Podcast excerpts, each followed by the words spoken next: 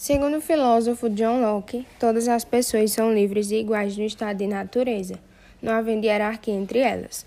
Para ele, os seres humanos não violam a posse do estado de natureza, apesar de o direito de propriedade não estar garantido. Desse modo, o único fator que assegura a posse de um território é o trabalho. O trabalho realizado sobre os recursos naturais oferecidos pela terra concede ao trabalhador um direito natural de se apropriar do que é capaz de produzir e de possuir a área em que realizou seu trabalho.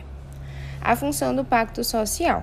Segundo Locke, os direitos naturais são conhecidos por todos os seres humanos, mas não há garantia que eles serão respeitados. Sempre pode surgir alguém mais forte e mais poderoso, interessado em desrespeitar os direitos naturais de uma pessoa, que não é bastante forte o suficiente para impedir a usurpação de sua propriedade. Para ter garantia que seus direitos naturais serão respeitados, as pessoas decidem instituir ao Estado.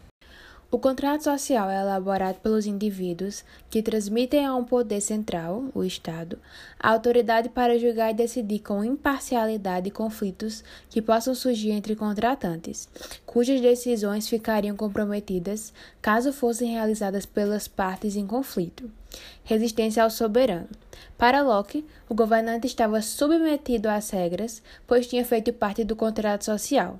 Se quebrasse as regras estabelecidas no contrato social, o governante perdia a confiança dos contratantes, o que justificava a rebelião da população que podia destituí-lo do poder em que foi confiado.